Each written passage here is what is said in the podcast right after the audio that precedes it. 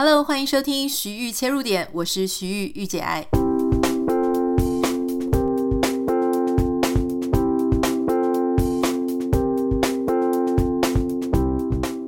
欢迎收听今天的节目，很开心，我们今天有一个非常特别的主题。首先，在今进入今天的主题之前，我想要跟大家聊一下，大家是不是都有一个共同的经验，就是减肥？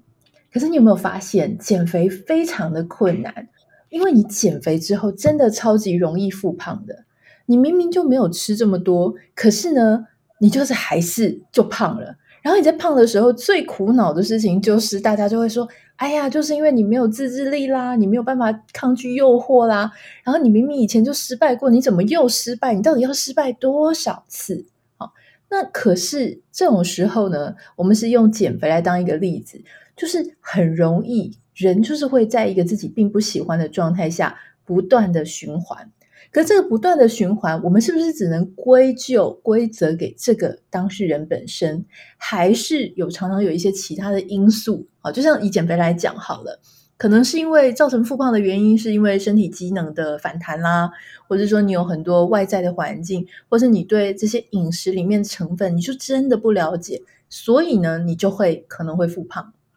那今天为什么我们要从减肥这个例子来开始呢？是因为我们今天要谈的这个主题——更生人这个主题，其实就跟复胖有很类似的逻辑。到底有什么类似的逻辑呢？我们今天的节目你一定不能错过。好，首先一开始我们就要非常开心邀请到更生保护会新北分会的陈美霞主任来我们的节目。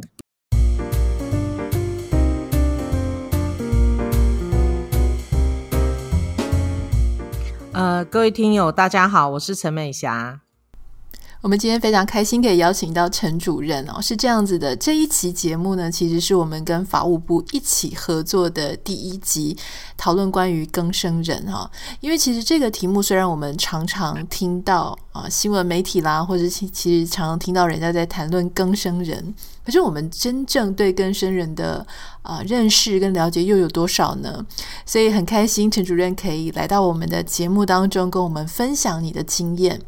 首先，我们想要请教陈主任，已经在这个行业里面做了二十五年啊。这个二十五年作为一个职业来说，它是非常漫长的时间。但是我相信，二十五年要能够坚持下去，这个工作一定曾经带给您啊很多很多的成就感。当然，我们想象得到它是有多么的辛苦啊。也就是说，这个辛苦跟成就感它是交杂在一起的。不知道可不可以请陈主任跟我们分享一下你的工作？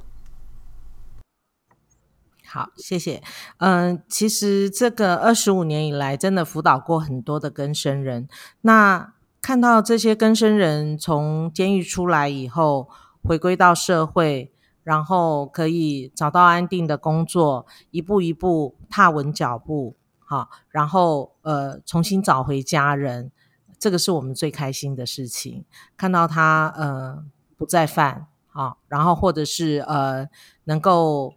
开创出另外一片天地，好、然后嗯、能够有正常的生活，真的是有的时候都觉得呃，比比我自己的一些事情还开心。对，那但是呃，您刚刚也问到，当然也有很辛苦的地方。对，就是每当都觉得就是诶，他有一个很好的开始，诶，怎么到了半途就就又出了一些状况的话，真的就是是很难过，也觉得就是。好像之前大家一起努力、大家一起辛苦的这些过程都没有了，就会觉得甚至有一点会还会很沮丧的这种感觉。不过呢，真的是嗯、快乐还是呃多于辛苦啦，多于沮丧。对，嘿，看到他们有很好的发展就很开心。会有一些更生人在离开这个监狱之后，还持续跟您保持联络吗？或者说你从哪里还会听到他们的一些消息吗？有我，我有很多跟生人，就是在我辅导过他一段时间很稳定以后，其实，呃，像我有的跟生人，我们我做了二十五年嘛，甚至于跟我保持，就是从开始辅导到现在，我们到现在可能就是变成比较像朋友了。就像朋友一样了。对，我跟他谈话的内容不再是以前就是像一个辅导者跟一个跟生人那样的立场，那反而就是像朋友，我们可以有时候诶互通一些讯息，或是在赖上面诶传一个贴图啊，我也再对他加油一下，鼓励一下，好，都有的，都还是有。我们在谈到更生人的时候啊，很多人就会想说啊，这个更生人呢，据说就是很容易，我们就很担心，就是说他们会不会曾经犯过错，然后又犯过错？那在这么多的犯罪的类型当中，其中有一种很普遍的，就是毒品上的犯罪。那也很多人觉得说，坊间就会讲说，哎呀，你吸过毒就很难戒，然后你很容易又会再犯，这件事情是真的吗？我们想要请教陈主任，就是说，您可不可以跟我们？们就是举一个，就是说失败的例子跟成功的例子，我很想要知道。我们带着带大家一起来探索他的失败跟他的成功原因，大概会是什么？好，嗯，其实我要讲像吸毒这件事情，或者毒瘾这件事情，因为它是成瘾性的东西。那大家都知道，像就像喝酒一样，它也是一个成瘾性的东西。那就真的是不好戒除。我想我分享一个例子，呃，之前有一位更生人，他告诉我说，吸毒的更生人，他说他在他爸爸在他爸爸出殡的典礼上面的时候，他捧着他爸爸的骨灰，然后这个时候突然毒瘾来了，他一把鼻涕一把眼泪，所有的亲友都觉得啊、他他因为父亲过呃过世了，他很难过。结果他告诉我说，只有他自己知道。他毒瘾犯了，对，他毒瘾来了，所以从这个例子就可以知道说，毒瘾这件就是吸毒这毒品这件事情，它的那个多么难戒啊！我们常常还听到一句话，就是呃，吸毒一时，终身戒毒。我想这句话就可以点出来多么不容易。那呃，也要讲说，其实我也有碰过，就是呃，真的就是吸毒的案件，他后来是成功的，就是。不再接受毒品的控制，呃，譬如说有一位年轻人，他在监狱有学了一个一技之长，好做烘焙。那出来以后，他也很努力，在更生保会的协助下，他再去进修，也拿到了很多的证照。好，那当我跟他比较熟了一点以后，因为他后来在做蛋黄酥，我们在中秋节也帮他行行销很多的蛋黄酥的礼盒，然后他就告诉我说，呃，我就忍不住问他，我就说，诶，像。我知道你以前是吸毒的，可是你怎么样能够就是走出这个毒品对你的控制？你不会再想要去吸毒，或者不会再想要去找以前的朋友去买毒品？那他告诉我也是一个关键，说除了有了一技之长，有了稳定的工作啊，然后生活上也有亲友的帮忙，还有我们根生保护会的关怀。然后他说还有一项，就是当他真的觉得呃。但生活上还是有些不如意啦，真的，他会用运动，哎，他会用运动，好来来去消耗。他说我消耗一些过多的体力，或者说我把自己放空一下，好，然后就不会去多想到再去吸毒这件事。哎，我觉得这也是蛮蛮好的一个方法。对，主任，你刚刚提到运动，真的是，我觉得运动真的是一个很棒的啊、呃，让你转移注意力的方式，因为其实。我说真的啦，其实人有各式各样的瘾哈，毒瘾是一种犯罪的瘾哈，就是说我们的法律是会去判刑，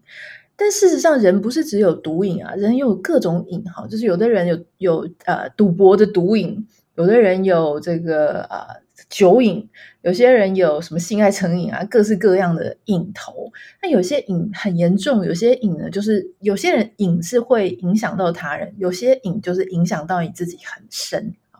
那我们常常都会听到人家讲说，哎，你知道吗？就算是分手，你是忍不住就想要去看人家的手机讯息，就想打电话给人家，就想传简讯给人家，这也是一种瘾头。哎，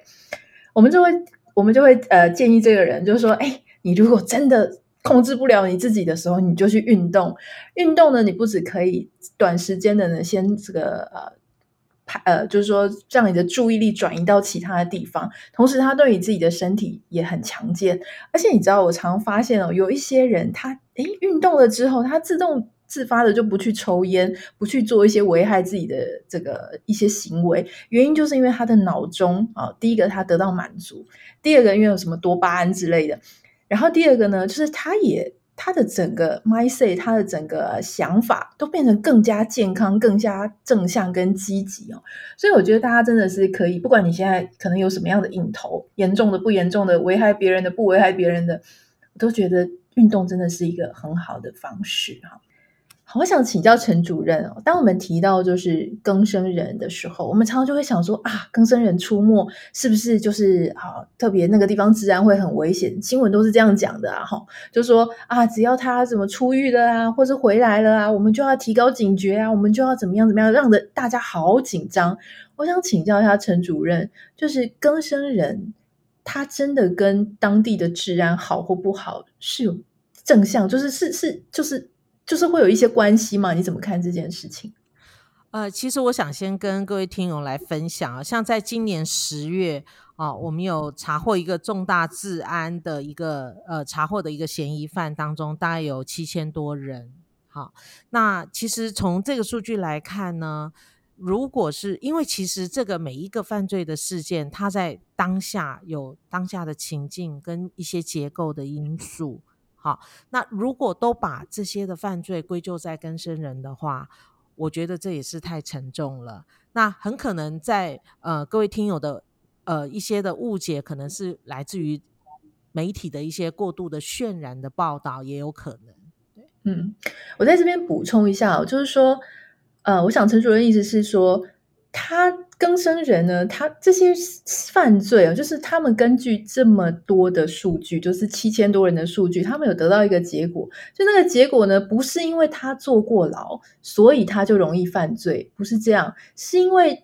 在社会当中会有很多触发人、引诱人犯罪的那种情境因素啦、结构因素啦，哈，就是因为这些东西全部都在一起，才会促使一个人去犯罪。可是如果你只是看媒体或者看新闻去呈现的话，你就会觉得哦，是不是因为坐过牢的人都特别容易再犯呢？不是这个样子，所以我们应该要给他们一些更公平的说法，是这样意思吗？对不对，陈主任？没错，我觉得要呃比较呃。呃，用另一个角度来看待这个事情，并不是把再犯率就是跟更生人完全挂在一起这样子，嘿，完全含挂在一起。因为我刚刚也有说明了，其实这中间还有很多的呃因素跟情境来造成的，对，所以呃，不见得每一个再犯呃每一个案件都是因更生人再犯的关系。我觉得陈主任这样子谈哦，就是我们可以更进一步的去。看犯罪这件事情，去探讨犯罪这件事情，它的成因到底是什么？因为如果你只是好很简单的去标签说，哦，因为他坐过牢，所以他就容易再犯，你就看不到那些触发、诱发人家去犯罪的那些事情背后真正的原因。我们的社会就没有办法去让整整体这种犯罪率真的下降，或找到问题的症结点。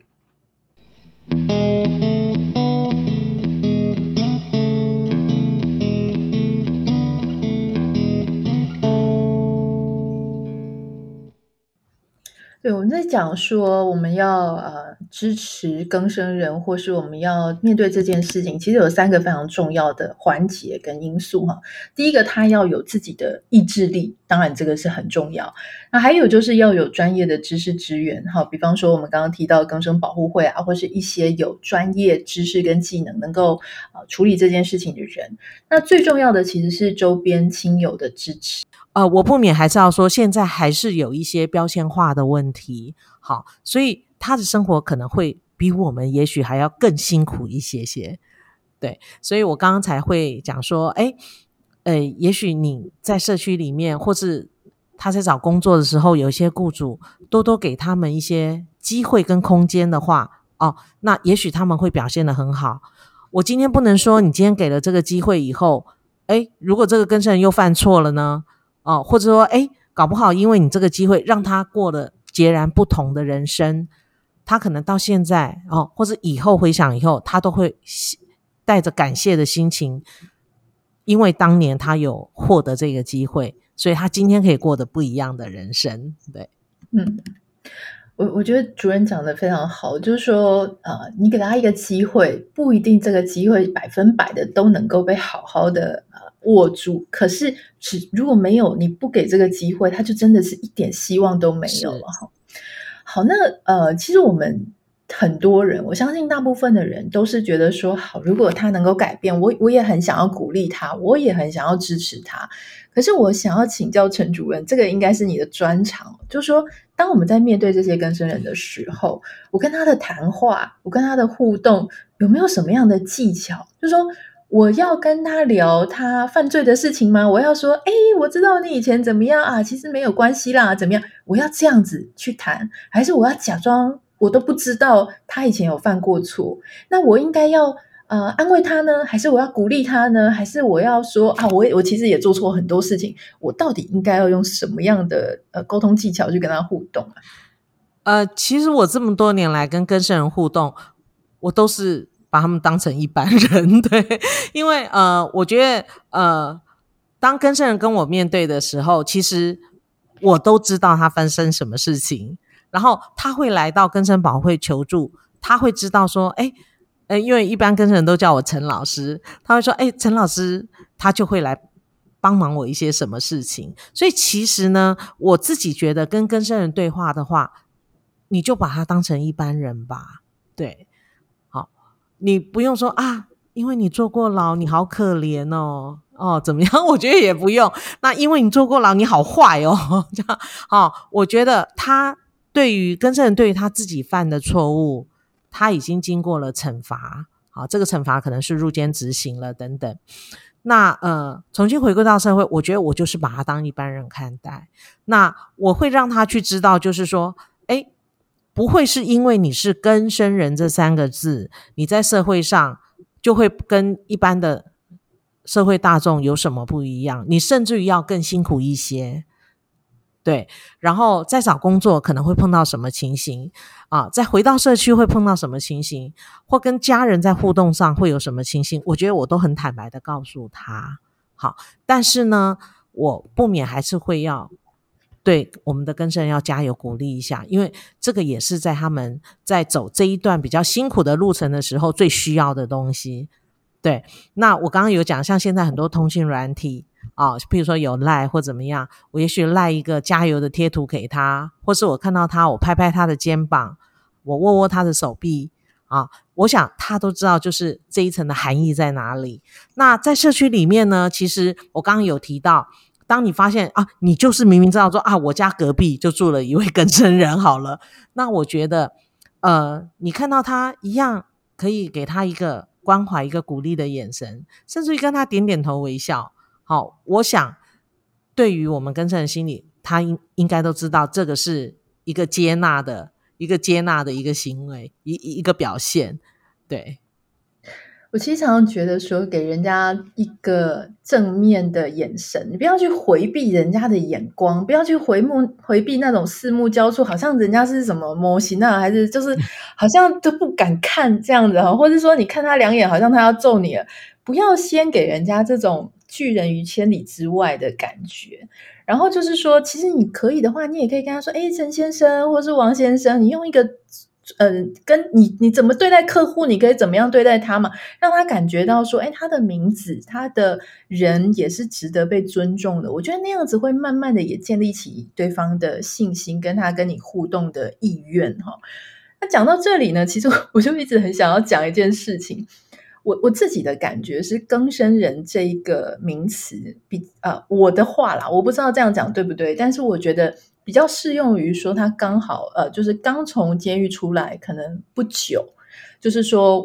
因为我也不是很支持说他，比方说二十岁的时候犯了错，我四十岁的时候还在叫他哦，这位更生人你好，因为我我觉得这个东西它是有时间限制的，我不能一辈子去记得他曾经做了那么一个错。哦，这个事情举例来讲，就是说，你知道，大家也知道我有离过婚嘛，好，所以那一开始已经跟大家讲过了，可是我就不会很想说，哦，你知道吗？现在事情已经事发七八年了，结果人家看到我还跟跟你讲说，诶，可不可以请你聊聊你当时离婚的过往？我就想说，这个事情我可以讲，但是你不可以自己来跟我提，因为事情已经很久了，你可不可以把它忘记？换句话说，我要讲的事情是说，如果有一位啊，你知道他之前曾经坐过牢。你知道他曾经犯过错，可是事情已经很久了，你就把他当成一个一般人去跟他聊天，你不要动不动一看到他就想到哦，他坐过牢，所以你就很好奇说，哎，我可不可以跟你问一下，以前坐牢的事情，我觉得对方将心比心了哈，对方就会觉得你怎么永远都忘不掉那一个他人生当中的那个环节，那你都忘不掉，他自己想要跨过，也真的就很难跨过这件事情。哎，不知道主任对于我这样讲，你你的感感觉是，你的想法是认同的吗？对，就像我刚刚讲，就是。就把我们的更生人当成一般的民众，对，就像徐玉，你会觉得就是说，时间过那么久，你为什么还是要问我离婚的事情？那个一，那个那个感觉是是一样的，因为当他如果重新踏回社，呃，踏入到社会，他有稳定的工作，家人也接纳了，我觉得就没有必要再一直去提这件往事。而且我在我跟根生人相处的时候，其实有些根生人当年可能真的也是年少轻狂啊，或者是说可能误交损友啊，还是等等的一些呃，像我刚刚提到那位运动的根生人，他的故事，他其实是为了生活，他接触到比较不好的行业，在那里面交到了不好的朋友，然后就一下还有生活，那个时候真的是非常的奔波。非常的低落，意志也消沉的时候，他接触到毒品。那当他重新重新来过了以后，其实他对于这一段，我们就不用去刻意一直去把它提出来。其实我有辅导很多更生人，其实坦白说，譬如说，我知道啊、哦，你是犯抢夺罪啊。哦我知道你是犯什么窃盗罪，但是其实我有很多时候，我不会去很刻意的问他说：“哎，你以前怎么是为了什么这个事情啊？啊哦，怎么会这样子？你怎么会做这种事情？”对，其实那些都已经过去了。对，我们要看的是他未来他的重新开始。这个才是比较重要的。那我想，更生人对于他过往，也许以后他再回头看他那个年少轻狂、很荒唐的那一段事情的时候，他可能也会觉得，就是说，哎，我以前怎么会这样？对，嘿，那所以就是，我觉得不用去刻意提。我比较看重的是说，他现在我要我们要怎么来努力，他的未来我要怎么让他更好，好让他不会再想到要去做像以前这样的。事情对，嗯，我想一个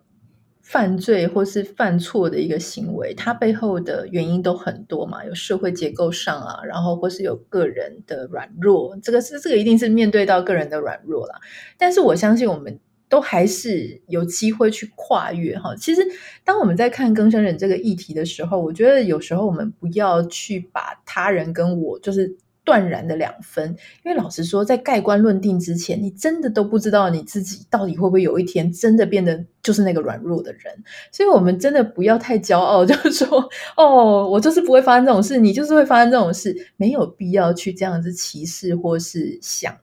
用这种眼光去看人家了。我是这么觉得哈。那可是，当然，我想我们还是要站在一般人或者一般社会大众的立场上面去跟这个陈主任请教一个事情哦。就是我很担心，就是当然我知道大部分的更生人呢，他们就是很有意愿要回到社会啊正常的常轨上。可是有时候人难免，比方说像您刚刚提到说，他可能回到他原本的环境，哈，他的交友又遇到老的朋友、坏朋友，或是说他又有一个瘾头又跨不过去了，或者他的情绪可能上上下下起伏很重。如果我作为一个邻居、朋友、家人，或是我作为一个旁观者，我发现状况不太对劲。比方说，他可能需要情绪上的呃协助，或是他需要一些影头上的协助，或是他需要就是有人要把他拉离开那个社会的脉络下。我作为一个旁人，我能够怎么做呢？好，呃，我想要分享就是呃，我有一个。呃，个案的妈妈，其实这个妈妈真的很辛苦。她有三个儿子都吸毒，她自己的先生也是吸毒，所以等于说他们一家五口有四个人都是吸毒的。然后我听过这个个案跟我分享说，呃，他妈妈真的是有神拜到没神，有钱拜到没钱。好，那我每次看到这个妈妈，我都会拥抱她一下。其实。他们家真的在之前，你看一家这么多人在吸食毒品的时候，其实这个妈妈她心里有多苦。她是后来在一个很偶然的情形之下，碰到我们根生保护会的一个工作人员，好，然后我们工作人员知道家里这样的状况，我们有给他一些建议，好，跟方法，譬如说，呃，像我们根生保护会有很多的戒毒的中途之家，就是安置处所，那。呃，我每次到这样的安置处所去，我都会跟在那边。你想，那个身体的毒很容易戒掉，但是心里的毒很难戒。我都会去告诉他们说：你在中途之家里面，你花一年半两年的时间，你换取你未来几十年的时间，划不划算？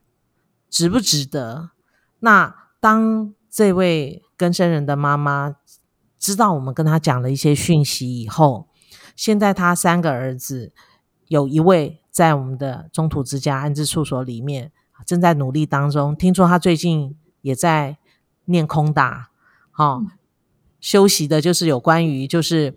呃社工方面的一些的专业科目。然后另外一位儿子已经很稳定在工作了，然后还有一位儿子跟他先生还在努力当中。我觉得应该。也也也会走走向比较好的地方，对。那我要讲的就是说，您刚刚徐也提到，就是说要怎么样面对家里，或是有亲友，或是有这样这样跟生有这样的情形，该怎么办？我觉得现在。嗯，社会上很多的资讯已经很发达。譬如说，以前我早年我刚进来，我要去说明我在台湾根生保护会工作的时候，可能很多人，我记得有一位民众还问过我说：“根生保护会是在做什么的啊？他是不是在保护野生动物？”我说：“嗯嗯，呃，也人嘛，也算是动物的一种。”然后我就要花了很多的时间去跟他解释。可是我现在。呃，我告诉别人说我在更生保护会工作哦，大家说哦，我知道，我大概知道这个是在做什么。其实现在的资讯已经很发达、很流通。然后另外还有还有一个地方就是电脑上网去搜寻，好，我想打“更生”两个字吧，好，或者是戒毒，好，我想会出来很多的资讯，不要害怕。勇敢踏出这一步，拿起电话来。像我也有接到很多的是更生人的家属，就打电话来问。他一开始也不知道要讲什么，我就慢慢听他讲。哦，原来是孩子的事情怎么样？然后我试着给了他一些讯息，怎么样？给了他一些帮忙。啊，我觉得，嗯、最可怕的就是把自己封闭起来。其实，当你愿意踏出这一步的时候，其实社会上有很多的资讯或资源。都可以值得来去你来去寻求协助的，对。好，所以不管现在在收听的你，你是本人哈，就是你是一个需要求助的本人，或是你是他的家人、他的亲朋好友，其实真的不要太担心，因为很多的资讯，但你要自己去查、自己去找，然后。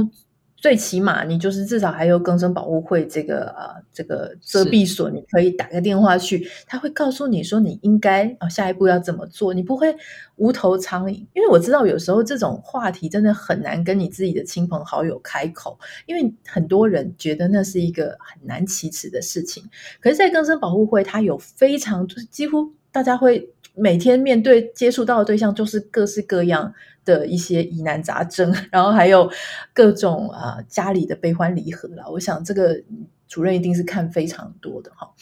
所以在今天节目的最后呢，其实我很想要提醒大家，就是说我自己很喜欢种植物嘛哈。植物它要养得好，其实不只是要先天的环境要好。你后天人为的照顾上呢，也要也要照顾到周全哈，因为都有可能，这各种原因会让这个植物长得不好。人也是一样哦，就是说，呃，曾经犯过罪的人，他们虽然可能受到各种刑责，其实法律已经让他们受到相应该要有的惩戒了。所以，当他们回到社会上之后，我们能不能够给他们一个比过往更好的环境哈，让他们重新长成一个。美好美丽的样子，我一直在想，刚刚我们提到整个节目当中有提到，我我觉得最重要的一件事情就是我们要帮助他们重新建立自我的价值感。就是让他觉得说他自己还是很重要的，他自己在社会上还是有他价值的地方。当他觉得他自己是值得被重视、值得珍惜、值得让对方有有一天有一个人会真心打从心底的尊重他、认同他，让他建立起这种感觉，那他就可以往好的方向去往前走哈。所以，我想，我们每个人其实都是啊、在这个议题上，我们都是能够让我们所谓的治安变得更好。就是当我们能够更信任、更温柔、更有方法的去。把这些东西带给不管是更生人，或是带给我们身边的任何人的影响。所以今天也非常的谢谢这个陈主任啊，跟我们分享这个这么重要的议题。我不知道大家是不是很常有机会可以听到关于更生人的主题哦。我猜很多人可能就觉得啊，这不关我的事情。但是今天我们的节目就是想要告诉大家，就说小小的一个正向的眼神、正面的态度、一句问候。一个方法，然后说不定虽然你自己没有遇到，可是你身边有人遇到，你可以告诉他最正确、最好的态度跟价值。非常谢谢陈主任。